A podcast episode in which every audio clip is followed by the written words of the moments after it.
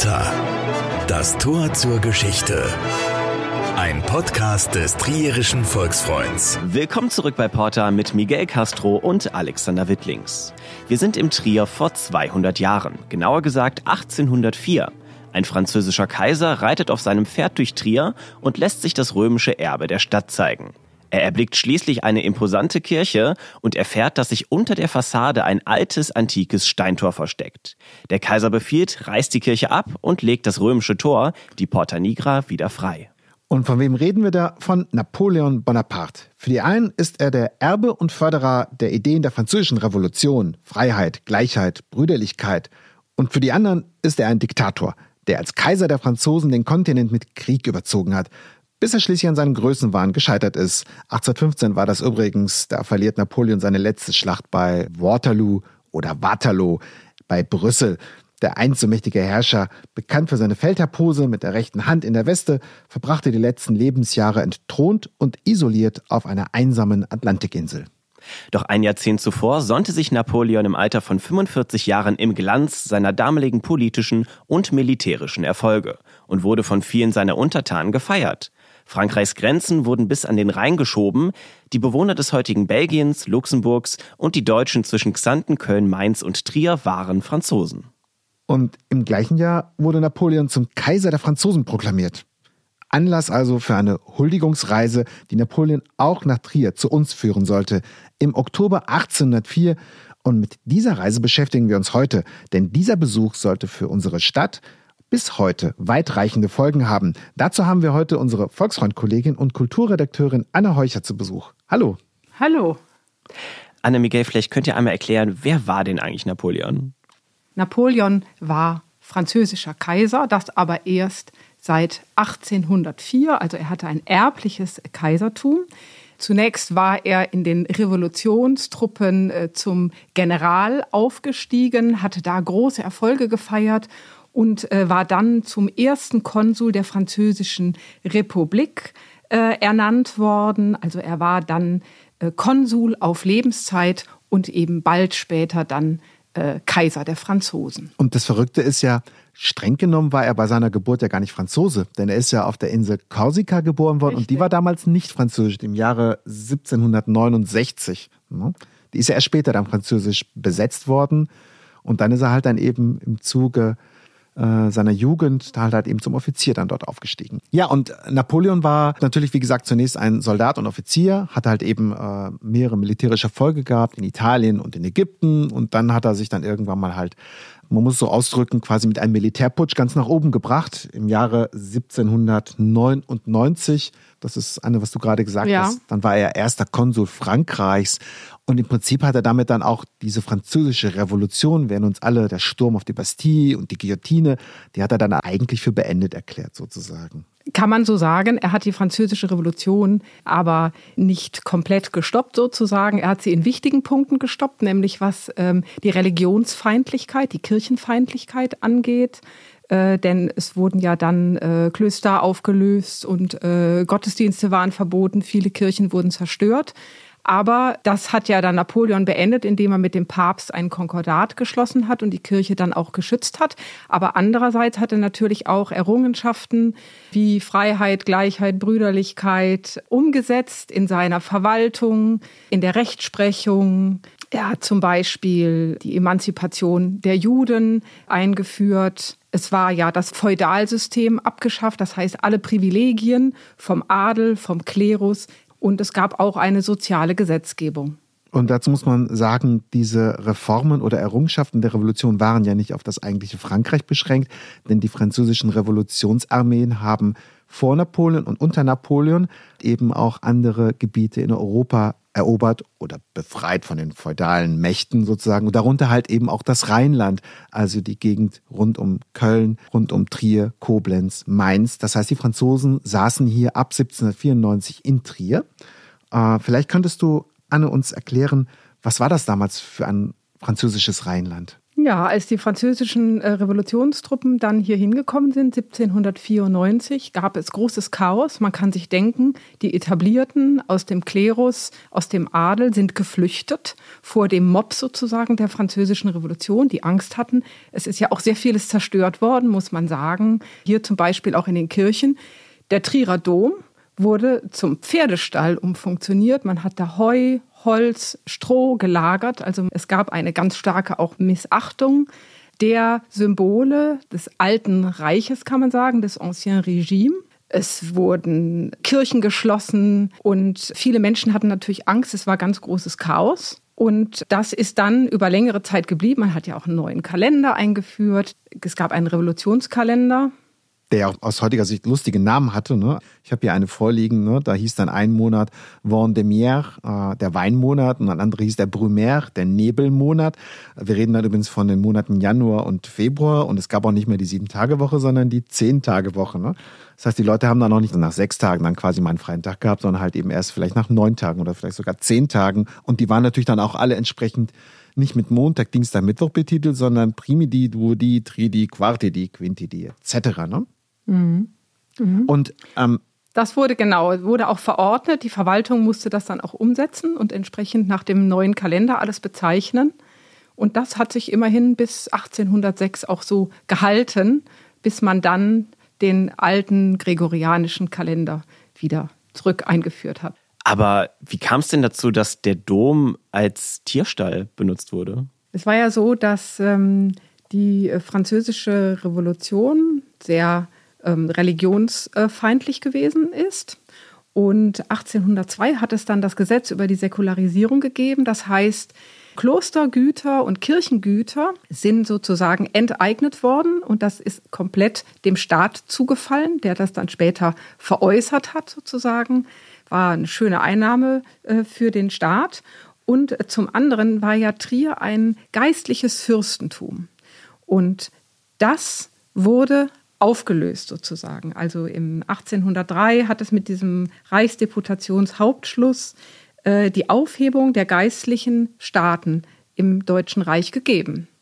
Und dazu gehörten ja auch viele Ländereien, die dann eben auch hier auf dieser Seite des Rheins an den Staat gefallen sind.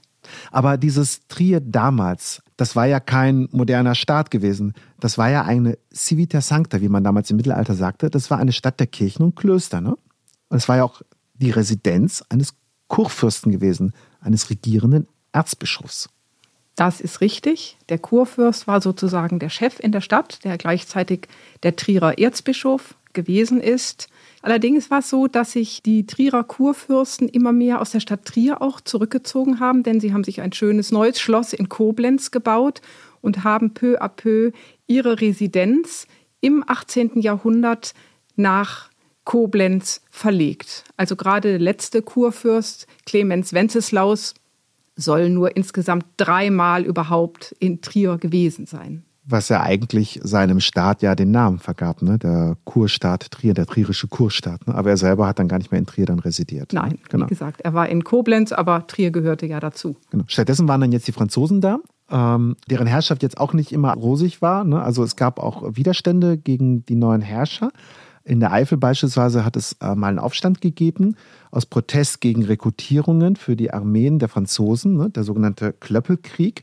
Äh, zudem gibt es ja auch bis heute noch äh, Denkmäler in der Eifel, die daran erinnern, ne, an die Niederschlagung dieses Aufstandes. Ähm, es gab natürlich auch äh, Steuerzahlungen, was mit Sicherheit vielen nicht gefallen dürften. Aber Trier selber hat ja von dieser Franzosenzeit profitiert. Insgesamt äh, sind die Franzosen ja 20 Jahre in Trier gewesen und das war natürlich auch eine Entwicklung. Am Anfang, wie die Revolutionstruppen hierhin kamen und dann später, als äh, Napoleon der Kaiser gewesen ist und sich vieles schon wieder gesetzt hatte und äh, die Zeiten nicht mehr so stürmisch waren. In der Tat hat Napoleon auch einige positive Dinge eingeführt und die Trierer waren ihm sehr, sehr zugetan. Also es hat ja, nachdem er Kaiser geworden war, hat es ja eine Volksabstimmung gegeben im ganzen Frankreich und die Region. Trier war ja die Hauptstadt des Saar-Departements, also eines der vier neuen Departements, die hier gebildet wurden, links des Rheins. Und die Volksabstimmung war hier genauso erfolgreich wie im Rest des Landes. Also es gab eine überwältigende Mehrheit dafür, dass Napoleon zum Kaiser gekrönt wurde. Und durch die Säkularisierung wurden ja auch viele Kirchengüter aufgelöst und verkauft.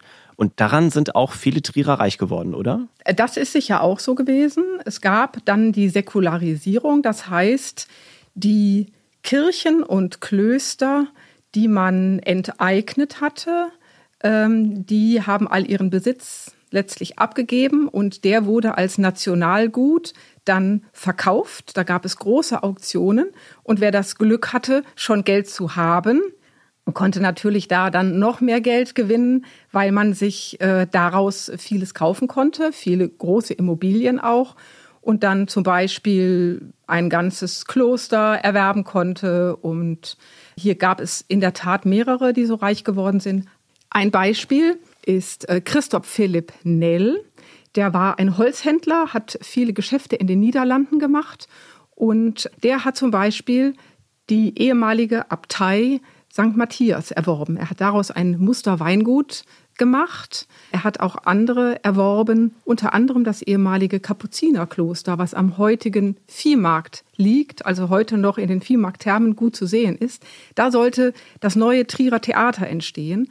Und Herr Nell hat das gekauft und hat diese Immobilie der Stadt Trier geschenkt. Ja, und 1804 kam dann der Kaiser persönlich, Napoleon, nach Trier.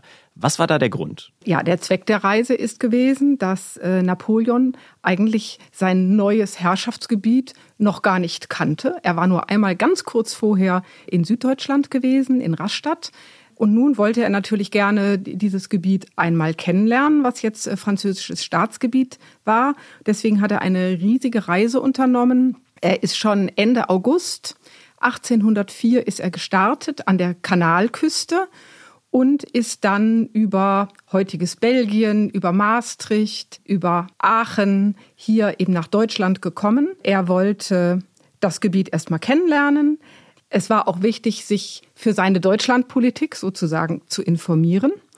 Es war aber auch so, dass er seine Herrschaft noch ein Stück weit legitimieren musste, denn das war ja erst sein Krönungsjahr als Kaiser. Die Kaiserkrönung hatte auch noch nicht stattgefunden, die ist erst im Dezember gewesen. Und da war es natürlich auch wichtig zu schauen, wie populär ist er und wie kann er für seine Herrschaft werben. Da war es auch interessant, wohin ihn die Reise führte, nämlich ein ganz, ganz wichtiges Ziel war Aachen. Das war ja die Stadt Karls des Großen, dessen Herrschaft ja in Metz begonnen hatte. Und ähm, Kaiser Napoleon sah sich ja ohnehin in der Tradition zum einen der römischen Kaiser und dann in der Folge der fränkischen Kaiser, der Karolinger, also Karls des Großen, der ja selber diesen antiken Gedanken wieder aufgegriffen hatte. Und Napoleon hat sich im Grunde in diese Tradition auch gestellt.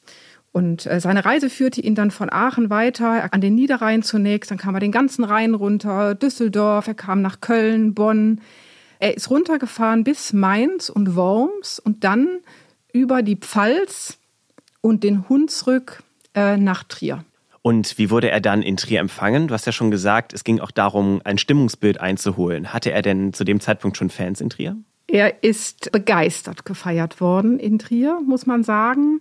Er ist mit Kanonendonner empfangen worden. Die Glocken haben geläutet am Dom. Man hat ihm an der Mosel einen großen Triumphbogen aufgebaut, hat Ehrenpforten errichtet, Laubgewinde, Blumenschmuck. Also es ist ähm, sehr glanzvoll gewesen was die Trierer ihm zu Ehren äh, hier auf die Beine gestellt haben. Vielleicht haben sie ja quasi ihre alten Kaiser vermisst, denn Trier hatte ja schon mal mehrere Kaiser äh, zu Besuch gehabt, beziehungsweise die lebten dort, also die antiken römischen Kaiser und danach war halt lange Zeit halt Schluss mit Kaisern und so. Und jetzt war also Napoleon da. Was stand denn da auf diesem Triumphbogen, als er dann da angekommen ist in der Stadt? Auf dem Triumphbogen hatte man ihm äh, noch zwei römische Götter mitgegeben. Da war der römische Gott Mars und Minerva waren da abgebildet. Minerva, also Kriegsgöttin und Mars ja auch der äh, Kriegsgott. Passend zu Napoleon. Äh, ja. Genau. Und Napoleon hatte ja auch schon den Ruf als Feldherr gehabt, denn er hatte ja schon ganz große Erfolge. Er war ja in Ägypten schon gewesen. Das war übrigens auch ganz äh, interessant. Man hatte ihm in der Stadt sogar ein paar Pyramiden aufgebaut, sozusagen als Ehrerbietung. Und man hatte einen Obelisk auf dem Trierer Domfreihof aufgestellt, wo der Bischof Manet ihn erwartet hat. Und war da Napoleon nicht vielleicht ein bisschen pikiert? Denn diese Expedition nach Ägypten, die war ja fünf Jahre zuvor erfolgt, ist ja letztendlich ja gescheitert. Ne? Also er wollte ja Ägypten dauerhaft erobern, aber ist dann ja dann wieder abgezogen. Ne? Ja, aber man hat sich vor allen Dingen jetzt erstmal an den großen Erfolg erinnert und die ganzen äh, Erfolge, die er ja später auch noch hatte auf seinen Eroberungstouren äh, nach Osten, die standen ja alle noch bevor. Also Napoleon hatte schon den Ruf als ein glänzender Feldherr auch. Ja, es gab Kanonensalven schon aus den Vororten. Dann, als er hier ankam, wurden ihm die Stadtschlüssel gleich überreicht. Man hat ihm einen Ehrenwein, einen Moselwein überreicht und zu trinken gegeben. Und äh, dann ist er in seine Unterkunft sozusagen gebracht worden. Und das war auch am heutigen Domfreihof in dem, was wir heute Palais Walderdorf nennen. Vielleicht für Außenstehende, das ist ein Gebäude direkt gegenüber dem Dom, ne? Genau, richtig. Und das hat ja so einen Balkon. Und wenn ich es richtig verstanden habe, da stand der Napoleon dann auf dem Balkon und hat sich huldigen lassen von den so Menschen. So ist es, ne? genau. Die Leute haben ihm zugejubelt, waren begeistert und er stand da und hat gewinkt. Und nach einer Weile hat er sich dann aber seinen Staatsgeschäften zuwenden müssen, denn er war ja insgesamt sieben Wochen auf Reisen. Da liefen die Geschäfte ja auch für Frankreich trotzdem weiter. Er hatte auch einen Minister dabei und dann hat er sich erstmal die Post erledigt. Und am Abend hat man dann aber einen äh, großen Ball ausgerichtet zur Feier von Napoleon und hat auch ganz üppige Straßenbeleuchtung auf die Beine gebracht, nämlich 50.000 Lampen sollen es gewesen sein, hatte äh, die Stadtverwaltung so angeordnet, dass man Napoleon da eben eine ganz, ganz helle, toll erleuchtete Stadt präsentiert. Das war ja damals ja auch gar nicht so eine große Stadt, Trier, ne? Also ich weiß nicht, wie viele Einwohner? 8.000 kann das sein? Ja, es waren um die 10.000 Einwohner. Wahrscheinlich waren da alle dann da präsent. Ne? Standen Spalier, als der Kaiser eingeritten ist. Das also dürfte so gewesen sein. Das war natürlich ein sagenhaftes Ereignis. Und sonst passierte ja auch nicht so viel an Events, wie das heutzutage der Fall ist. Also das war schon eine große Sache. Da war bestimmt Kind und Kegel auf den Beinen. Ja. Am nächsten Tag dann kamen die Funktionsträger der Stadt in einer bestimmten Ordnung, haben sie alle vorgesprochen bei ihm, hatten eine Audienz und er hat sich auch dann um städtische Belange, Wünsche und so weiter gekümmert, ist den ganzen Tag noch in Trier gewesen und dann am dritten Tag sozusagen ist er weitergefahren nach Luxemburg. Aber er ist ja nicht nur in Trier geblieben, ne? also er hat sich ja auch äh, das Umfeld angeschaut. Also was er gemacht hat, er ist mit dem Pferd herumgeritten und hat sich vor allen Dingen auch für die Vergangenheit interessiert. Er hat nämlich die Reste eines früheren Stadttors, der sogenannten Porta Alba, also die ein Pendant sozusagen zur Porta Nigra, sich angeschaut. Dann war er natürlich im Amphitheater gewesen. Er ist in den Kaiserthermen gewesen. Der Sage nach ähm, sprang er sogar waghalsig mit seinem Pferd dort durch eine Maueröffnung. Dann ist er auch in St. Paulin gewesen, hat dort auch überraschend dem Pastor einen Besuch gemacht und es geht die Sage, dieser Pastor habe ihm auf Latein äh, auf seine Fragen geantwortet. Und das hat Napoleon spontan dazu veranlasst, ihm 600 Francs zu schenken. Man muss sich das mal vorstellen, ne? 600 Francs damals. Ich habe hier mal nachgeschlagen, ähm, da gab es einen französischen Beamten, der damals in äh, Trier als Staatsanwalt tätig war, der Claude Emmanuel Dobsen. Der war vermögend, allerdings durch ein Erbe und der hatte zum Beispiel eine jährliche Steuerleistung in Höhe von über 500 Francs. Und Napoleon also steht an dieser Kirche, die ja außerhalb von Trier liegt. Ne? St. Paulin liegt ja gar nicht im historischen Stadtkern und äh, entscheidet also mal eben 600 Francs für diese Kirche. Aber andere Kirchen sind ja abgerissen worden. Allerdings, es war so, dass eigentlich alle Kirchen abgerissen werden mussten, die keine Pfarrkirchen oder eben Domkirchen gewesen sind. So war es die Vorschrift, so wurde es gemacht. Dazu hätte eigentlich auch die Trierer Liebfrauenkirche gehört, die ja immerhin auch ein Meisterwerk französischer Baumeister aus dem 13. Jahrhundert ist. Diese Kirche hätte auch abgerissen werden müssen. Und da heißt es, man habe Napoleon bekniet, man habe ihn davor gestellt, habe ihm die Kirche gezeigt und ihn vor allen Dingen daran erinnert, dass eben französische Künstler und Baumeister gewesen sind, die diese errichtet haben. Und dann hat sich äh, Napoleon auf einen Deal eingelassen. Die Liebfrauenkirche war ja keine Pfarrkirche. Und ähm, er hat gesagt, wenn man sie zur Pfarrkirche macht und sozusagen einer anderen Kirche diese Pfarrfunktion dann wegnimmt und diese andere Kirche dafür dann abreißt, dann dürfte die Liebfrauenkirche stehen bleiben. Und das ist auch der Grund, warum die Kirche heute auch noch das Patronat Laurentius hat. Denn es gab ganz in der Nähe an der Basilika eine alte romanische Kirche, die Laurentiuskirche. Die wurde dann statt der Liebfrauenkirche abgerissen und Liebfrauen hatte dann das Patronat auch für Laurentius. Und eine andere Kirche da können wir ja wirklich froh sein, dass er die hat abreißen lassen. Ähm, Alexander, du warst schon mal in der Porta Nigra? Ja, mehrmals. Ja, ne? Und äh, hast du da, ist dir da mal was, was aufgefallen, so an den Wänden? Nicht unbedingt, nee. Okay. Also da gibt es so Kirchenreliefs. Die Porta war ja eigentlich mal eine Kirche gewesen. Ist genau, richtig. Die Porta Nigra ist eine Doppelkirche gewesen. Zwei Kirchen sozusagen übereinander im ersten Stock. Die Kirche fürs gemeine Volk. In der zweiten Etage die Kirche für die Stiftsherren des Stifts, was direkt nebendran gebaut wurde. Und äh, die Porta Nigra existierte sozusagen noch in diesem Bauwerk drin, in dieser Simeonskirche. Und Napoleon war begeistert, als er erfahren hat, dass dahinter sich eben noch das römische Stadttor verbirgt und hat angeordnet, dass alles abzureißen ist, was äh, nicht zu diesem Stadttor gehörte. Das hat man auch tatsächlich dann so umgesetzt. Äh, sodass die Porta Nigra dann eben wieder so zum Vorschein kam. Allerdings hat man die Apsis noch stehen lassen, die aus dem 12. Jahrhundert ist.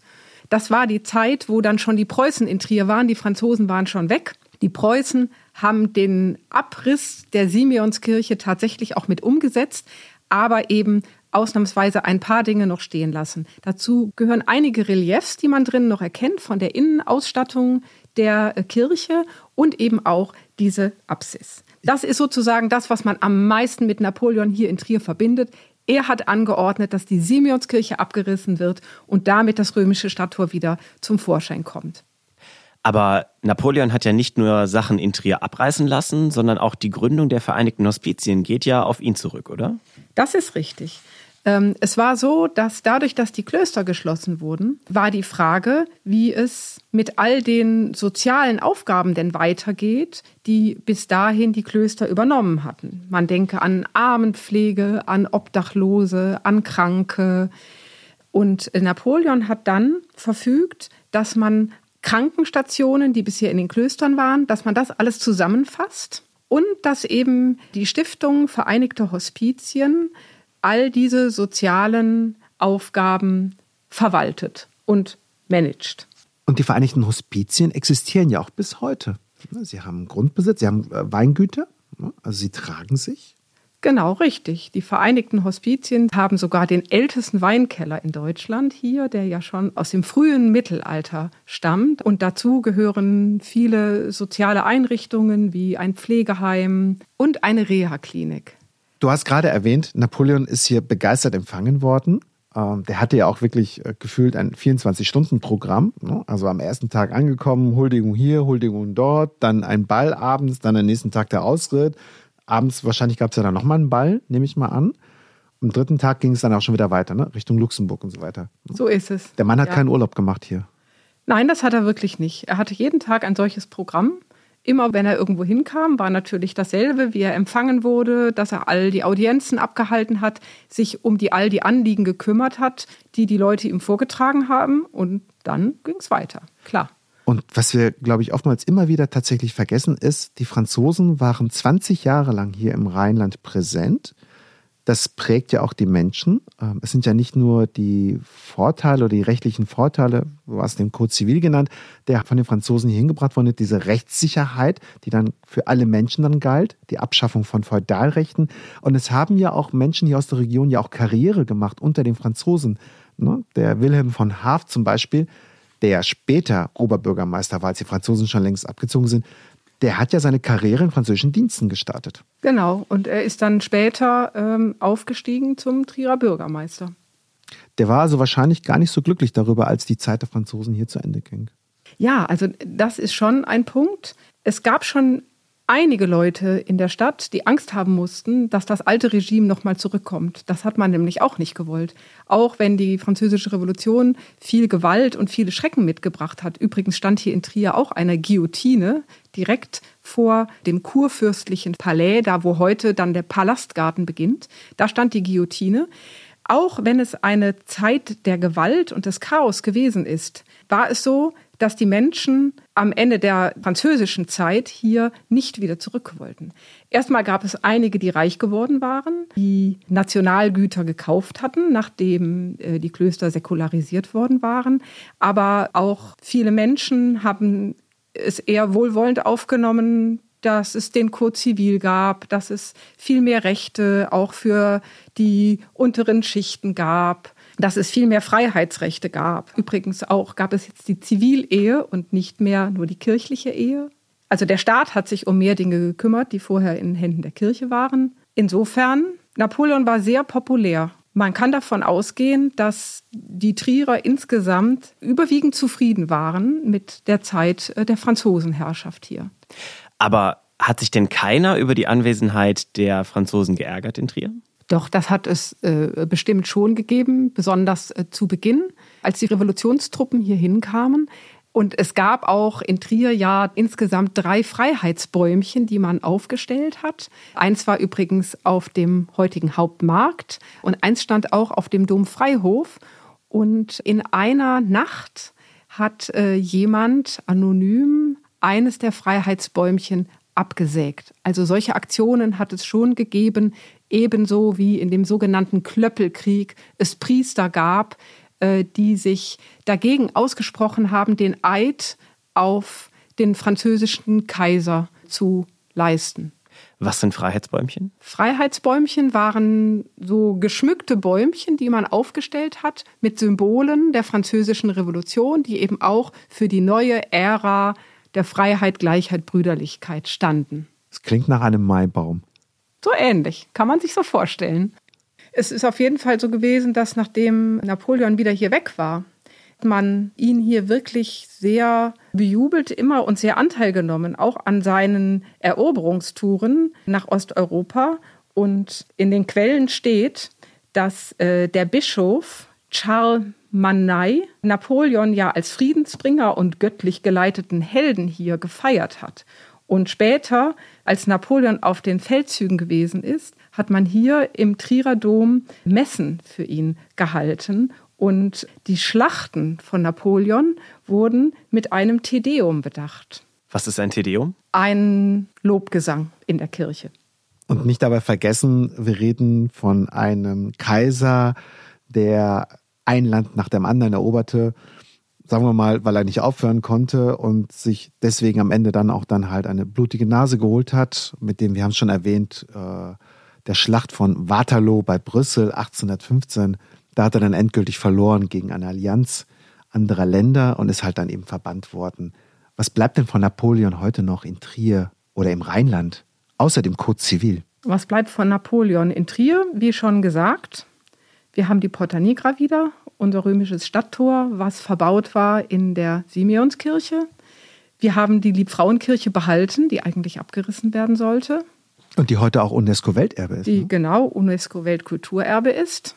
Wir haben die Vereinigten Hospizien, die sich um viele soziale Aufgaben hier in der Stadt kümmert. Aber wir haben kein Denkmal von ihm, ne? Es gab tatsächlich in der Zeit, nachdem Napoleon weg war und sogar noch Jahrzehnte später, sozusagen Fanclubs von Napoleon. Es gab auch äh, immer wieder so Napoleon-Steine oder es sind Denkmäler aufgestellt worden, ihm zu Ehren. Nicht in der Stadt Trier, aber so rundum. Und äh, man hat ihn da wirklich äh, in, in bester Erinnerung behalten. Wer mehr zu dem Besuch wissen will, ähm, vor etwa 20 Jahren hat es eine Ausstellung gegeben in Trier, eine große Ausstellung ne, zu der Zeit der Franzosen und mhm. Napoleon. Mhm. Äh, es gibt zu dieser Ausstellung äh, einen umfangreichen Begleitband, Ähm, ich weiß gar nicht, ob da noch im Handel überhaupt verfügbar ist. Diese Ausstellung hieß ja unter der Trikolore Trier in Frankreich, Napoleon in Trier.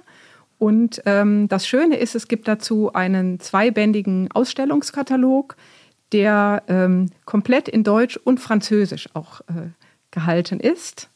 Und der ist zumindest in den Büchereien auch noch erhältlich. Fassen wir zusammen.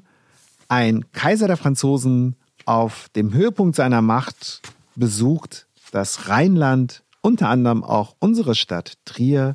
Was er hier erlebt hat in den drei Tagen, haben wir gerade erfahren. Ähm, wenn ihr übrigens mal nach Trier kommt, bleibt mal länger als nur drei Tage. Äh, der Napoleon war hier ziemlich gestresst unterwegs. Es gibt noch viel mehr zu entdecken in der Eifel, im Hunsrück, an der Saar und auch in Luxemburg. Ähm, liebe Anne, vielen Dank, dass du hier warst. Vielen Dank für deine Aussagen. Ich danke auch. Ja, und wenn ihr noch mehr zur Zeit vor der französischen Herrschaft in Trier erfahren wollt oder warum die Porta Nigra eigentlich überhaupt zur Kirche wurde, haben wir genau zu diesen Themen auch zwei Podcasts bei uns auf volksfreund.de slash porta. Da findet ihr auch noch mehr Informationen zur Zeit der Franzosenherrschaft in Trier. Wenn ihr noch Fragen oder Anregungen habt, könnt ihr uns natürlich auch wie immer ganz einfach schreiben an podcast.volksfreund.de. Bis dahin, bleibt neugierig. Trierischer Volksfreund. Entdecken Sie unser komplettes Podcast-Angebot unter www.volksfreund.de. Verpassen Sie keine neue Folge und abonnieren Sie uns überall, wo es Podcasts gibt.